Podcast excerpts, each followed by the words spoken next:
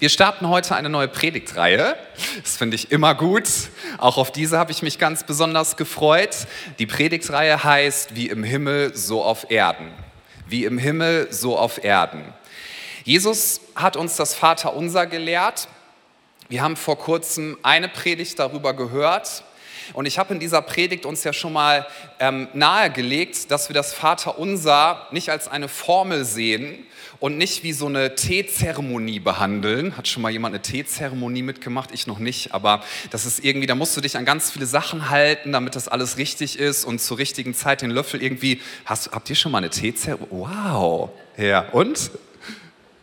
Unterhalten wir uns nachher mal. Ja, also, dass du dich an, an alles hältst. Beim Vater Unser geht es nicht darum, dass du wie ein Diplomat irgendwie dich an alle Etiketten hältst und wie an so einem Tisch sitzt, wo man dann überlegen muss, hier liegen drei Löffel und fünf Messer und, und zwölf Gabeln und wann benutze ich jetzt was und hoffentlich mache ich alles richtig.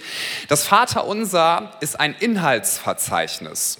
Das Vaterunser ist ein Inhaltsverzeichnis. Jedes Element, was Jesus dort uns genannt hat, ist eine Überschrift, in die du im Gebet tiefer eintauchen kannst.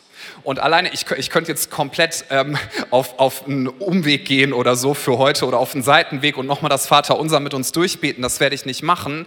Aber alleine der Beginn, dass du zu Gott kommen darfst als deinen Vater und da erstmal bleibst Gott ist der, der möchte und sich wünscht, dass ich ihn als Vater anrede und das darf jetzt mein Herz füllen. Alleine damit den Tag zu beginnen macht einen Riesenunterschied. Ja, das Vaterunser ist ein Inhaltsverzeichnis und die Überschriften sollen dir helfen, dass du in jedes Element ganz, ganz tief geistlich eintauchen darfst. Und Jesus hat uns mitgegeben, dass wir beten sollen. Zum Beispiel finden wir das in Matthäus 6, Vers 10. Dein Reich komme, dein Wille geschehe, wie im Himmel, so auch auf Erden. Wir werden über Jüngerschaft reden in dieser Reihe. Das verbirgt sich dahinter. Wir sagen, wir sind Jünger und Jüngerinnen, wir sind Nachfolger und Nachfolgerinnen von Jesus Christus. Und wenn wir ihm nachfolgen, das heißt, dass wir ihn nicht nur gut finden und seine Ideen gut finden, wenn wir ihm nachfolgen, Schritt für Schritt für Schritt, und das haben wir ja gerade im letzten Song auch gesungen. Was auch immer du willst, Herr, was auch immer du mir sagst, ich werde dir nachfolgen. Wenn wir das tun, dann dürfen wir erleben, dass die Kultur des Himmels, also da, wo Gott ist, in unser Leben reinkommt und auch in unsere Umgebung. Und deswegen sind wir hier. Ich will dir nochmal diesen Gedanken mit, mitgeben. Du bist Botschafter des Reiches Gottes. Du bist ein Repräsentant einer ewigen, unzerstörbaren Hoffnung.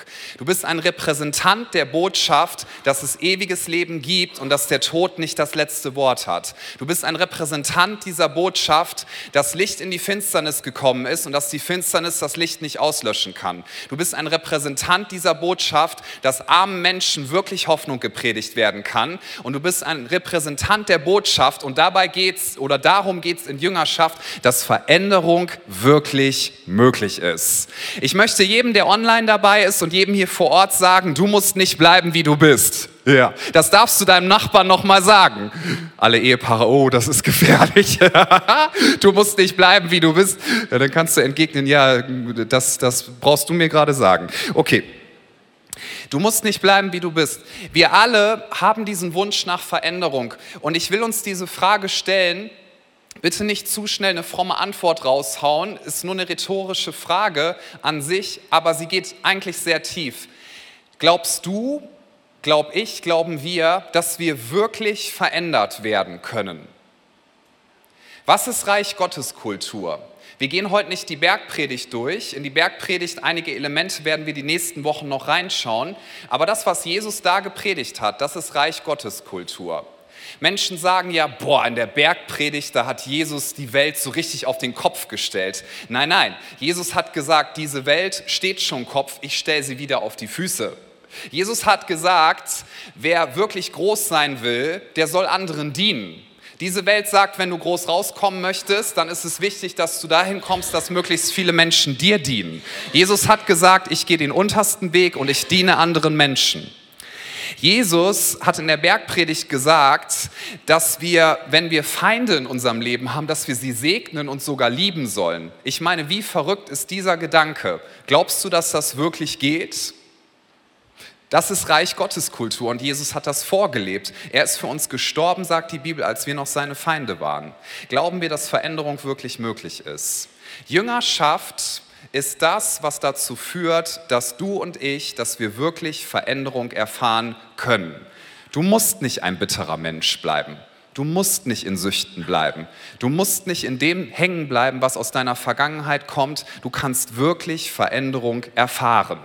So, wenn wir das hören, klingt das immer richtig gut, oder? Ich muss nicht so bleiben, wie ich bin. Ich kann mich verändern. Das ist richtig toll. Dann legen wir jetzt mal los. Wenn Gott mich verändern möchte, dann soll er das mal machen. Woll? Ich habe übrigens gelernt, Woll ist gar kein Wuppertaler Wort. Das kommt aus dem Sauerland. Das hat, ja, habe ich gegoogelt und Google hat immer recht. Okay, kommen wir wieder zurück, haben wir noch mal was gelernt. Ja, dann sagen wir, ich, ich muss nicht so bleiben, wie ich bin. Ich kann mich verändern und dann, dann soll Gott das mal machen. Und dann merken wir, irgendwie passiert das nicht. Und dann denken wir, na gut, da muss ich mich jetzt mehr anstrengen. Und dann fange ich an zu beten und dann proklamieren wir, ich bin verändert. Und es kommt mir manchmal so vor, als würden wir wie vor so einer verschlossenen Tür stehen und wir wollen auf die andere Seite und die Tür geht irgendwie irgendwie nicht auf. Und dann sagen wir, Gott, du hast doch versprochen, dass die Tür aufgeht. Ich bekenne, ich proklamiere im Glauben, ich bin auf der anderen Seite. Und dann rennst du da durch und merkst, aua, die Tür ist immer noch geschlossen. Wie können wir wirklich Veränderung erfahren? Das ist die entscheidende Fragestellung, mit der wir uns auseinandersetzen wollen. Wie können wir wirklich Reich Gottes Kultur leben und wie funktioniert Jüngerschaft? Jüngerschaft ist der Weg zur Veränderung. Und ich nenne uns jetzt die Überschrift der heutigen Predigt. Die Überschrift, die wird so richtig deftig klingen, ja? Aber bleibt bei mir, es steckt ein großes, auf der einen Seite Geheimnis dahinter, ein geistliches Geheimnis, aber es ist der Weg, der eigentlich zur Veränderung und zum Leben führt. Die Predigt heute heißt Selbstverleugnung, das ist der Weg der Jüngerschaft, versus Selbstverwirklichung. Mhm. Selbstverleugnung versus Selbstverwirklichung. Verwirklichung.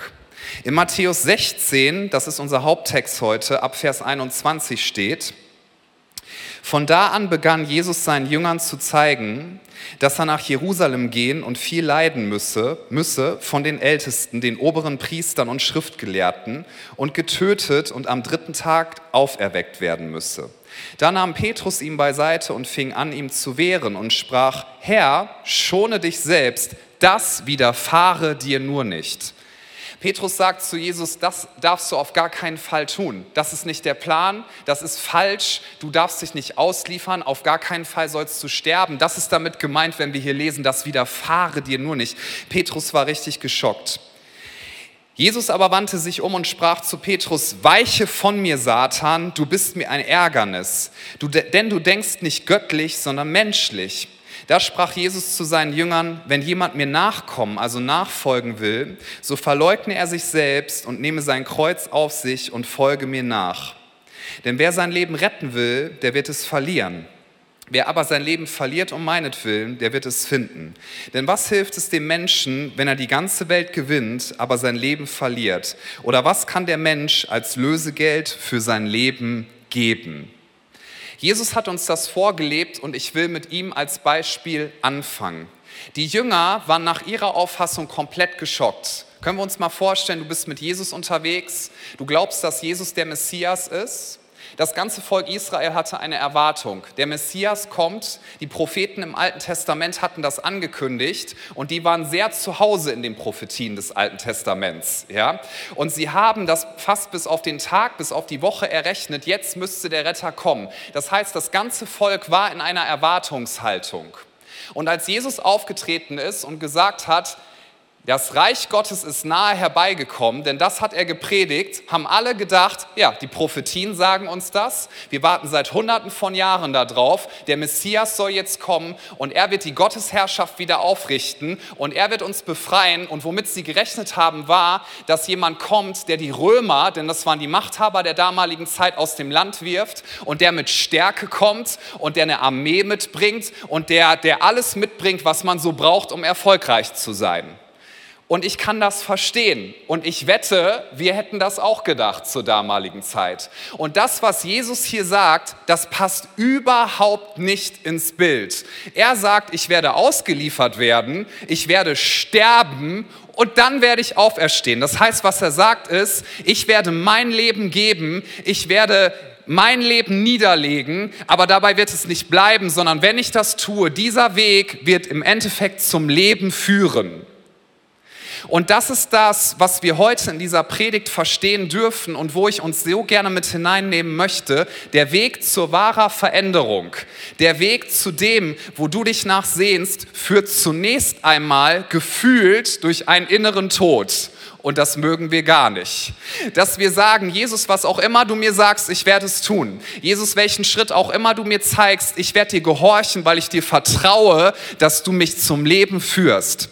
Jesus hat gesagt, es gibt einen Weg, den, den kennt diese Welt. Und dieser Weg sieht erstmal nach Leben aus und er fühlt sich erstmal richtig gut und nach Leben an. Und das ist der Weg der Selbstverwirklichung. Übrigens, ich werde nicht sagen, dass wir kein Geld haben dürfen. Okay, Jesus hat niemals gepredigt, dass es erstrebenswert ist, dass du kein Geld haben darfst. Hat er nicht gesagt. Ich werde auch nicht predigen, dass wir uns ab sofort alle nur noch schrecklich anziehen müssen und dass wir alle nur noch furchtbare Frisuren haben müssen und so weiter und so fort. Nur noch Wasser trinken Freunde, Cola ist ab heute verboten. Das werde ich nicht sagen, das hat auch Jesus nicht gesagt.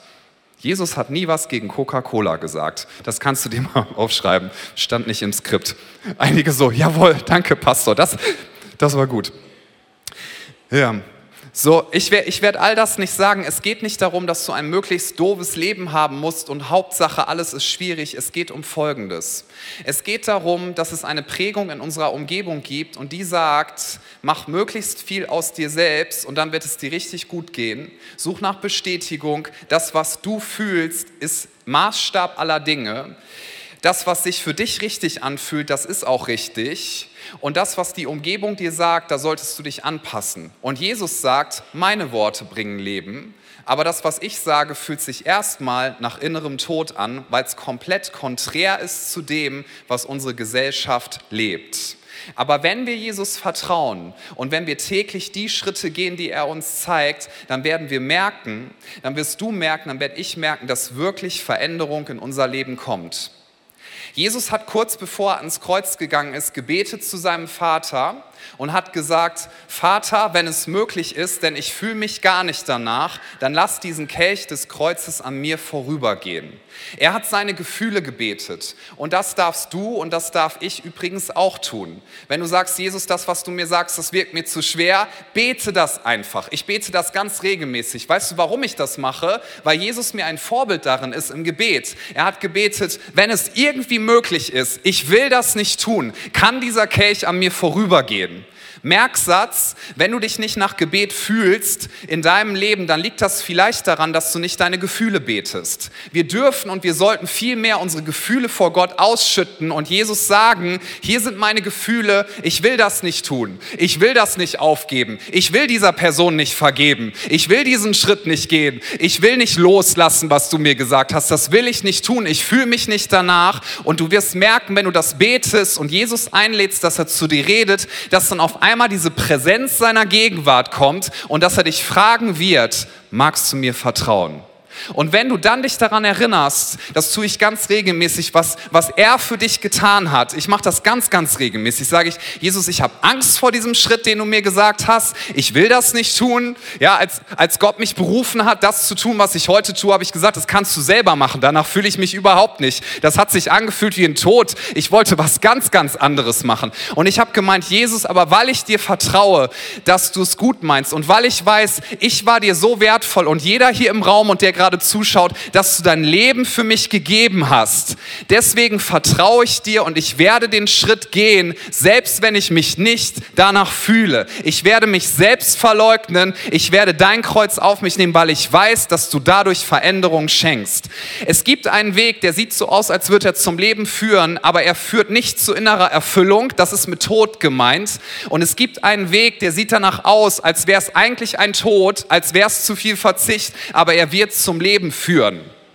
So hat Jesus übrigens in der Bergpredigt das so auf die Spitze getrieben, hat gesagt, wer meine Worte hört und sie ganz, ganz dolle gut findet. Nein, das hat er nicht gesagt. Gesagt, wer meine Worte hört und wer sie tut, der ist wie jemand, der sein Haus baut auf einem Felsen. Und wenn dann der Sturm kommt, wird das Haus nicht umkippen. Wer meine Worte aber hört und sie nicht tut, also wer mir nicht vertraut, wer nicht diese Schritte geht, der baut auf Sand. Und wenn dann der Sturm kommt, dann wird das Haus zusammenkrachen. Können wir uns noch mal vor Augen führen, wenn wir auf Sand bauen, dann können wir schneller ein Haus bauen. Das geht schneller, weil in Felsen ein Fundament reinzubauen, das ist schon ziemlich mühsam. Es dauert lange. Wenn du auf Sand baust, hast du schnelle Ergebnisse, schnellen Erfolg. Es fühlt sich erstmal gut an. Es fühlt sich vielleicht sogar lange gut an. Aber wenn der Sturm kommt, wenn Dinge erschüttert werden, dann wirst du innerlich dich total leer fühlen und dein Lebenshaus wird zusammenkrachen. Und das haben so viele Christen auch gemerkt in der Corona-Krise. Und wenn jetzt die nächste Krise kommt, Freunde, wir mögen Krisen gar nicht. Richtig? Da darfst du Amen sagen. Ich mag keine Krisen. Aber eins weiß ich. Jesus hat gesagt, wenn ich ihm nachfolge, wenn ich ihm vertraue, dann kann die ganze Welt zusammenbrechen, dann kann alles kapeister gehen, aber seine Worte bleiben und ich darf mit euch zusammen zu einem Königreich gehören, was unerschütterlich ist und in Ewigkeit bleiben wird. Und daran glaube ich, weil ich Jesus, meinem Herrn und meinem Erlöser vertraue. Und lasst uns uns gegenseitig ermutigen, dass was auch immer er sagt, sagt, dass wir den Schritt gehen, weil er es gut mit uns meint. Jesus hat gesagt, es gibt einen Weg, der sieht nach Tod aus und es ist ein innerer Tod, aber im Endeffekt wird Leben entstehen. Und er hat im Garten Gethsemane gebetet, ich will das nicht tun, aber am Endeffekt hat er gesagt, aber Vater, ich vertraue dir und ich weiß, es ist richtig und deswegen werde ich den Weg gehen. Ich werde die Schmerzen nicht vermeiden, ich werde sogar den Tod nicht vermeiden, weil ich eins weiß, ich werde nicht im Grab bleiben, sondern am dritten Tag werde ich auferstehen von den Toten. Und die Jünger von Jesus, als sie das gesehen haben, sie haben die ganze Welt auf den Kopf gestellt. Ein Petrus, der vor einem kleinen Mädchen Angst hatte, was gesagt hat, warst du nicht auch mit Jesus unterwegs? Er hatte so viel Angst, dass er gesagt hat, Jesus? Nein, den kenne ich nicht. Doch, doch, ich habe dich mit ihm gesehen. Nein, nein, nein, nein. Er hatte vor einem kleinen Mädchen Angst und hat Jesus verleugnet, mehrmals. Und dieser selbe Petrus, als er verstanden hat, dass Jesus wirklich auferstanden ist von den Toten, als Jesus ihm zugesprochen hat, ich liebe dich, dieser selbe Petrus hat die Pfingstpredigt gehalten und mehrere tausend Menschen haben sich bekehrt. Und die dieser Petrus hat mit den anderen Jüngern gesagt, ihr könnt mit uns machen, was auch immer ihr wollt. Wir werden an Jesus Christus dranbleiben, denn wir wissen, es ist nichts unmöglich. Der Tod ist besiegt auf ganzer Linie. Wir sind in seiner Hand. Gott ist unser Vater. Jesus ist unser Erlöser. Der Himmel ist unser Zuhause. Wir wissen, das Eigentliche ist schon da und deswegen werden wir ein Leben führen, was ihm die Ehre gibt. Es fühlt sich erstmal an, wie gesagt, wie ein innerer Tod. Es gab mal in der Kirchengeschichte einen christlichen Orden, die sind irgendwann, haben die sich so entwickelt, es war nicht gut, was die gemacht haben. Und die haben zum Beispiel, wenn sie sich haben taufen lassen, haben sie Equipment oder Dinge aus ihrem Leben, die sie nicht hergeben wollten, haben sie bei der Taufe, gibt es Bilder von, so hochgehalten. Ich habe ja immer so einen Quatschkopf. Ne? Ich habe mir mal vorgestellt, wie wir das heute machen können. Jesus, du kannst mein ganzes Leben haben. Ne? So stell dir vor im Taufbecken. Aber mein iPhone, ne? das kann oder meine Karriere oder dass mich Menschen gut finden oder dass Menschen mir immer Anerkennung geben müssen oder was auch immer es ist, dass ich eine Erfolgsgeschichte haben muss, dass ich der schönste, beste und großartigste sein muss. Das kannst du nicht haben, denn das ist mir so, so wichtig. Freunde, nach menschlichen Maßstäben es ist, es ist überhaupt nicht erstrebenswert, dass wir in diesem Leben Berühmtheit und Bekanntheit erlangen. Kennst du auch nur einen Star, einen Politiker, der dadurch Erfüllung gefunden hat? Es gibt keinen einzigen, denn innen drin ist immer noch Leere.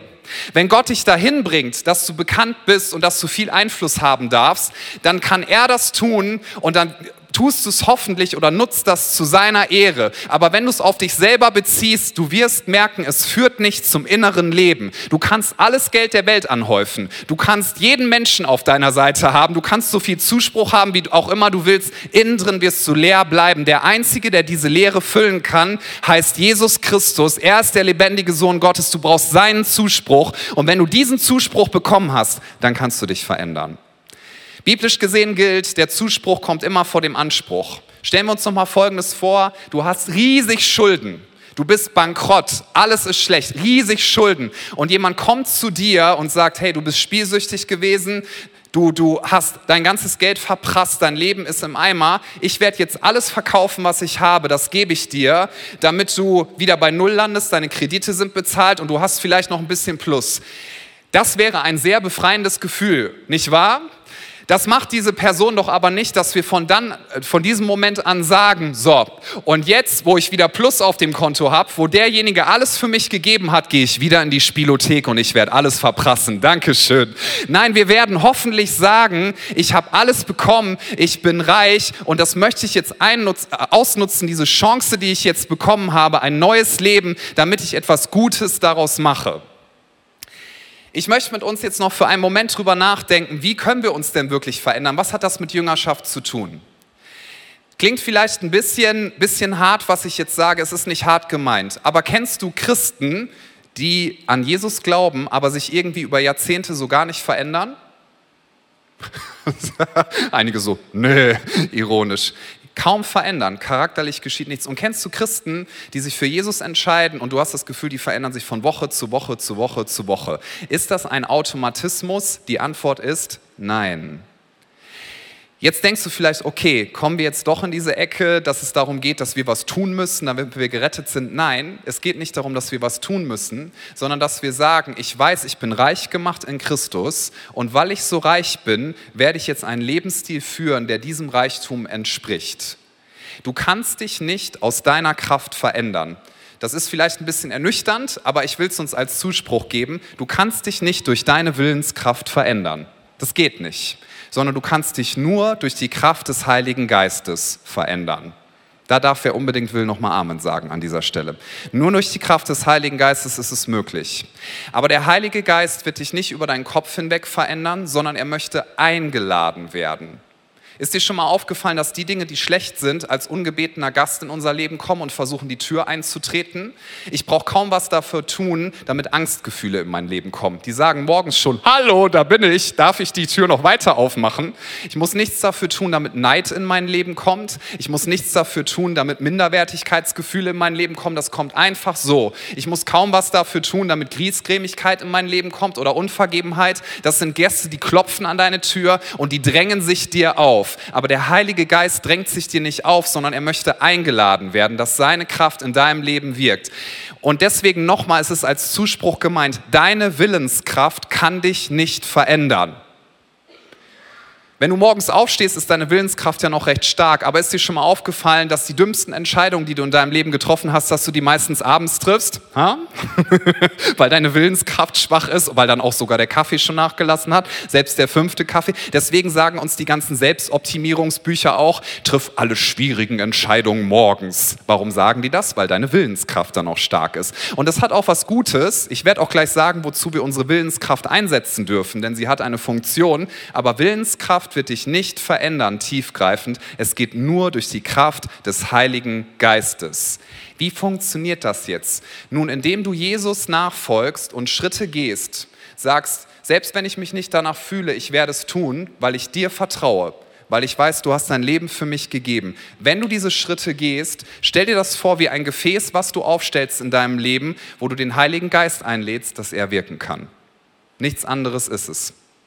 So als alter Handwerker, der ich nicht bin, werde ich jetzt nochmal ein Beispiel äh, benutzen. Wenn du, wenn du eine Betonform gießen möchtest, ja, also irgendwas, ein Quader, eine kleine Mauer oder so, dann brauchst du eine Schalung. Das heißt, du nimmst Bretter, du zimmerst die zusammen oder nimmst irgendwas anderes, Beton kommt rein, Beton wird fest, Bretter können abgenommen werden, fertig ist das Ganze. Ungefähr so, ne?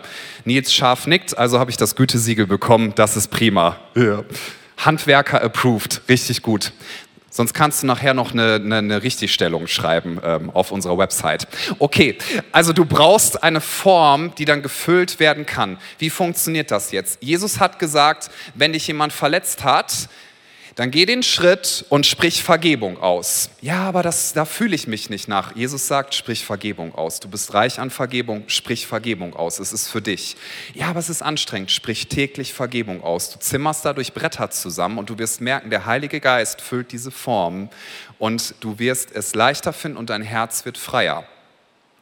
Jesus hat gesagt, gib möglichst viel weg und sei großzügig. Aber ich habe Angst, Dinge wegzugeben. Wenn ich das tue, wo bleibe ich denn dann? Gib Dinge weg, wenn ich es dir sage, sei großzügig. Du zimmerst damit Bretter zusammen und der Heilige Geist kann das füllen, diese Form mit seinem, wenn du so willst, göttlichen Beton. Das kannst du nicht machen, aber das ist das, was er tun möchte. Und die Punkte, über die wir auch in den nächsten Wochen genauer reden werden, die ich uns jetzt nochmal nennen mag, sind, dass Jesus uns Dinge gesagt hat, mitgegeben hat, die wir unbedingt brauchen, um uns zu verändern. Und da wollen wir ihm gehorsam sein. Das eine ist, was er gesagt hat. Und da bieten wir hier in unserer Kirche die Form der Kleingruppe an, dass du nicht ihm alleine nachfolgen kannst.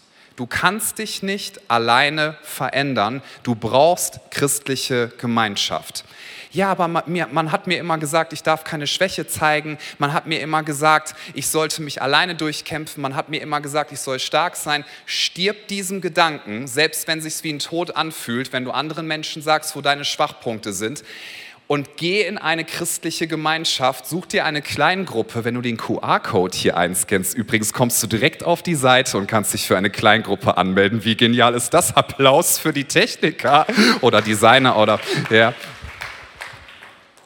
Jesus hat gesagt, du brauchst, du brauchst dieses Umfeld, du brauchst christliche Gemeinschaft. Vielleicht sagst du, ja, aber Kleingruppe, ich habe das jetzt mal ein halbes Jahr ausprobiert, das bringt mir nichts, ich bin noch nicht so verändert worden. Hey, das ist genauso wie wenn Eltern sagen, ich habe mein Kind jetzt dreimal mit Essen gefüttert und ich habe dem Kind jetzt schon dreimal gesagt, dass ich es liebe. Es ist einfach noch kein erwachsener Mensch geworden. Das bringt nichts, wenn ich mein Kind lobe. Da würde ich dir sagen, mach es einfach weiter, mach es jeden Tag Tag und du wirst merken, dass Wachstum geschieht und dass die Dinge irgendwann Veränderung schenken werden. Was wir niemals gegeneinander ausspielen wollen, ist das Folgende. Wir glauben an geistliche Durchbrüche, die in einem Moment passieren. Amen. Amen heißt übrigens, so sei es für alle, die hier neu sind. Wir glauben an geistliche Durchbrüche, die in einem Moment passieren. Ich habe schon erlebt, dass wir für Leute gebetet haben und sie sind körperlich von einem Moment auf den anderen geheilt worden. Das steht in der Bibel, wir werden daran glauben, wir werden dafür beten. Ich habe schon erlebt, dass für Menschen gebetet worden ist, die waren in Drogensucht. Ich habe einen Mann gesehen, der war heroinsüchtig. Wir haben für ihn gebetet, er ist von einem Moment auf den anderen geheilt worden. Ich glaube, dass der Heilige Geist diese Veränderung schenkt, Durchbruchmomente. Was wir aber fast noch mehr in der Bibel lesen, ist, dass wir verändert werden, ohne dass wir es direkt merken von einem Tag auf den anderen, sondern Schritt für Schritt für Schritt für Schritt. Selbst wenn Kleingruppe manchmal herausfordernd ist, es gibt nicht immer nur geniale Kleingruppentreffen, oder? Okay, dann ist das bei euch halt anders, ist ja auch okay. Es gibt auch die Abende, wo wir mal müde sind. Es gibt auch die Treffen, wo wir mal sagen, heute haben wir uns angenervt. Und Jesus sagt, trotzdem tu es. Warum? Weil sein Heiliger Geist dadurch wirkt, wenn du dich öffnest, wenn du dich verletzlich machst, wenn du andere segnest und wenn du nicht nur die Frage stellst, was bringt mir das von einem Tag auf den anderen, stirb dir selbst und du wirst merken, es führt zum Leben. Ich möchte noch über den Schritt der Taufe reden. Unbedingt, unbedingt. Taufe ist das Erste, was wir tun, wenn wir Jesus vertrauen. Und ich will das jetzt ganz liebevoll sagen. Und wer mir länger schon zuhört, weiß hoffentlich, dass das auch mein Herz ist. Aber ich möchte vor allem eins dazu betonen. Taufe, da geht es nicht zuerst darum, ob du dich nach Taufe fühlst, sondern es geht darum, ob du Jesus vertraust und ob du sagst, ich möchte zum Ausdruck bringen, mein Leben gehört jetzt dir. Ich möchte vor der sichtbaren und vor der unsichtbaren Welt dieses Zeichen setzen. Taufe ist ein erster Gehorsamsschritt durch den du lernst zu sagen, Jesus, ich vertraue dir mehr als meinen Gefühlen und ich bringe zum Ausdruck, was auch immer du mir sagst, ich werde es tun. Du wirst merken, wenn du diesen Schritt gehst, vielleicht hast du dich gerade erst für Jesus entschieden und er lädt dich dazu ein. Oder du bist schon lange Jahre Christ, hey, Jesus verurteilt dich nicht. Aber ich glaube, wenn du darüber nachdenkst, soll ich mich taufen lassen, ja oder nein, ich darf dir eine biblische Antwort geben. Die Antwort ist immer ja. Die Antwort ist immer ja. Und es geht darum, dass du zum Ausdruck bringst, ich finde Jesus nicht nur irgendwie gut, sondern Jesus hat mich gerettet, er hat mich der Macht der Finsternis entrissen und mein Leben, das gehört jetzt ihm und ich werde Schritte gehen, weil ich glaube, dass Veränderung wirklich möglich ist. Wir würden es so toll finden, wenn wir mit dir deine Taufe feiern dürften. Ja. Und es ist ein öffentliches Bekenntnis. Oh, aber das, dann gucken mich Leute an. Ja, aber du wirst merken, dass es geistliche Kraft freisetzt. Du wirst merken, dass es geistliche Kraft freisetzt. Wenn wir darüber reden, als Kirche, dass wir Leute einladen, dass sie Schritte gehen, dann möchten wir immer wieder dazu ermutigen, darüber nachzudenken, dass es nicht darum geht, dass wir das für einen Menschen tun, sondern wir tun es, um Jesus die Ehre zu geben. Auch wenn wir über Mitarbeit sprechen, werden wir in den nächsten Wochen auch nochmal tun. Bei Mitarbeit geht es nicht darum, jetzt werde ich mal ganz deutlich, darf ich noch einmal? Wenn wir dich um Mitarbeit bitten, geht es nicht darum, dass wir dich als Arbeiterdrohne suchen, die unsere Programme am Laufen hält. Okay? Sondern woran wir glauben ist, wir sind ein Körper, das gibt uns die Bibel mit. Und wenn du mitarbeitest, dann geht es darum, dass du dein Potenzial nimmst, was Gott in dich hineingelegt hat und dass du gesegnet wirst und wir dadurch auch. Es gibt Studien über die westliche Welt, die sagen, dass 85 Prozent aller Christen keine Ahnung haben, was ihre Gaben sind, natürlich und geistlich, und keine Ahnung haben, wie sie die einbringen sollen. Stell dir mal vor, 85 Prozent deines biologischen Körpers würde nicht funktionieren. Wahrscheinlich wärst du tot oder zumindest nicht wirklich lebensfähig. Es ist ein Segen, wenn wir alle wissen, wo unser Platz ist, wo wir uns einbringen können und wie wir das verwalten und einsetzen können, was Gott uns gegeben hat. Deine Begabungen kommen nicht von dir, sondern sie kommen von ihm. Und das, was du an Energie und Möglichkeiten bekommen hast, das kommt nicht von dir, sondern das kommt von ihm. Und wir suchen keine Menschen, die unsere Programme am Laufen halten, so nach dem Motto in fünf Schritten zum Burnout für Jesus. Das ist nicht das, was wir tun, sondern was wir wollen ist, dir sagen, wenn du dich einbringst und wenn wir uns alle einbringen, dann ist uns allen gedient. Wir geben Gott die Ehre und wir inspirieren andere Menschen und es ist ein Weg, der zur Erfüllung führt. Zur Erfüllung. Wir wollen Schritte gehen in Jüngerschaft und wir wollen diese Haltung haben, was auch immer du mir sagst, Jesus. Ich will es tun. Ich will durch Willenskraft, dazu kannst du sie einsetzen, in christliche Gemeinschaft gehen, mich einbringen, die Gehorsamschritte gehen, die du mir zeigst. Und dann, Jesus, bitte ich dich so sehr, dass deine Geisteskraft kommt und mich wirklich tiefgreifend verändert. Gott möchte dich verändern, der Heilige Geist möchte dich verändern, aber anders als die Dinge, die wir eigentlich nicht wollen, kommt er nicht als ungebetener Gast in unser Leben, er tritt nicht die Tür ein, sondern er möchte durch deine und meine Gehorsamsschritte eingeladen werden, sodass wir selber die Tür öffnen. Ich möchte dir zum Finale sagen, Jesus liebt dich so sehr. Niemand hat das jemals, das für dich getan, was Jesus getan hat am Kreuz. Er hat sein ganzes Leben gegeben. Er hat allen Schmerz, alle Dunkelheit, all dein Versagen auf sich genommen. Jesus liebt dich und das wird sich niemals ändern.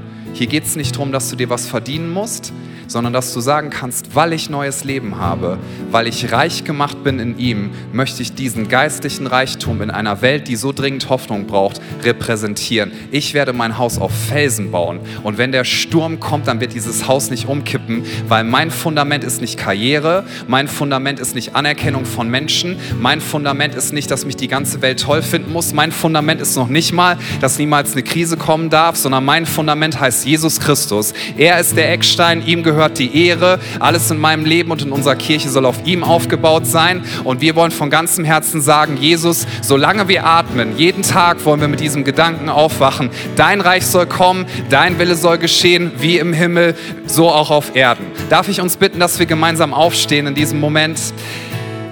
Und ich bitte hier vor Ort, dass wir für einen Moment die Augen schließen. Während die Augen geschlossen sind, nur ich werde schauen und das Team, möchte ich dich fragen, ob du heute die Entscheidung treffen möchtest, Jesus, von diesem Moment an, ich werde dir nachfolgen. Das bedeutet, dass du dein Leben nimmst und dass du es ihm gibst. Du sagst, Jesus, bisher war ich am Steuer meines Lebensautos. Ich halte jetzt das Auto an, steige aus und gehe auf die Beifahrerseite. Du fährst. Ich gebe dir all meine Schuld, ich kann sie mir selber nicht vergeben, aber ich weiß, du bist gestorben am Kreuz für meine Schuld, für all mein Versagen. Bitte schenk du mir Vergebung. Jesus, ich lege meine Ziele nieder, all das, was ich an Ambitionen habe, und ich gebe es dir und ich sage, du bist von heute an der, dem ich vertraue und was auch immer du mir sagst, ich möchte es tun. Wenn du dich für Jesus entscheidest, bedeutet das, dass du sagst, Jesus, ich weiß, dass ich der Kraft des Todes nicht selber entfliehen kann, aber ich weiß, dass wenn ich in dir bin, dass selbst wenn ich auf dieser Erde sterbe, der Tod nicht das letzte Wort hat, sondern ich werde auferstehen in der Ewigkeit, ich werde einen Auferstehungskörper haben und ich werde mit dir zusammen sein an diesem wunder wunderschönen Ort, wo es keine Tränen mehr gibt, kein Leid, keinen Krieg, keinen Mangel, keine Sklaverei, keinen Hunger. Und wenn du dich danach sehnst, dann ist das, was Jesus Jesus sagt und wozu er dich einlädt, gib mir dein Leben, nicht dein halbes, sondern dein ganzes. Und während die Augen geschlossen sind, möchte ich fragen hier vor Ort, wer sagt, Jesus, ich entscheide mich zum ersten Mal oder erneut, du bist mein Retter und du bist mein Herr. Ich folge dir nach mit allem, was ich bin. Hier ist mein ganzes Leben, du kannst es haben. Wenn das deine Entscheidung ist, dann will ich dich zu einem Schritt des Glaubens herausfordern und dir diese Möglichkeit geben und indem ich jetzt sage, wenn du dich dafür entscheiden möchtest, dann heb jetzt einfach deine Hand da, wo du bist. Du sagst, hier ist mein Leben, Jesus, ich gebe es dir. Hier vor Ort, während alle Augen geschlossen sind, ich lade dich ein, meld dich in diesem Moment und sag Jesus, ich weiß, deine Hand ist ausgestreckt und ich ergreife sie. Dankeschön. Wenn du dich online entscheiden möchtest, schreib jetzt gerne in den Chat, ich entscheide mich für Jesus Christus. Ich entscheide mich für Jesus Christus. Bleib nicht versteckt, sondern bekenne das, denn die Bibel sagt, wenn wir das bekennen, dann ist er treu und gerecht, er reinigt uns von aller Sünde und er schenkt uns neues Leben. Gibt es noch jemanden hier vor Ort, der sagt, ich traue mich das zu bekennen und ich hebe jetzt meine Hand. Jesus Christus ist mein Erlöser, ihm werde ich nachfolgen und er ist mein Herr. Dankeschön. Dann können wir hier vor Ort, alle, die sich gemeldet haben, gerne ihre Hand wieder runternehmen. Lass uns unsere Augen wieder öffnen und jetzt ein Gebet zusammen sprechen. Das werden wir hier auf den Projektionsflächen sehen. Bete das gerne laut und deutlich mit uns mit, weil es zum Ausdruck bringt, dass wir alles, was wir sind, alles, was wir haben, auf Jesus Christus fokussieren und auf ihn allein. Wir beten gemeinsam, Jesus, ich weiß, dass du mich liebst. Es gibt nichts, was ich tun könnte, damit du mich mehr liebst. Und durch nichts, was ich tue, würdest du mich weniger lieben. Du bist für mich gestorben und auferstanden. Ich glaube an dich. Du bist mein Gott, mein Retter und mein Herr. Bitte schenke mir die Vergebung meiner Schuld. Ich möchte als dein Kind leben und du sollst mein ganzes Leben bestimmen. Ich danke dir, dass ich durch dich wirklich frei bin und ein Leben in Ewigkeit habe. Amen. Komm, lass uns Jesus die Ehre geben durch einen Applaus. Lass uns ihm sagen, dass er der Allerhöchste ist. Er sitzt auf dem Thron, er regiert und alles wird gut werden. Das hat er uns versprochen. Jesus, wir beten, dass du uns begegnest, auch jetzt in dem Moment des Lobpreises. Ich möchte jeden hier online und vor Ort einladen, dass wir uns einen Moment nehmen und dass Jesus nochmal sagen, ich schaffe Raum für dich. Du darfst tun, was auch immer du willst. Jesus, selbst wenn ich mich nicht danach fühle, du stehst höher als meine Gefühle. Jesus, selbst wenn meine Gedanken mir manchmal einen Strich durch die Rechnung machen wollen, ich werde mich nicht von meiner Gedankenwelt manipulieren lassen, ich werde mich nicht von meinen Angstgefühlen steuern lassen, sondern Jesus, du bist der, der mir in die Augen schauen möchte. Jesus hat gesagt, er möchte uns mit seinen Augen leiten und er möchte jetzt in diesem Moment mit dir reden.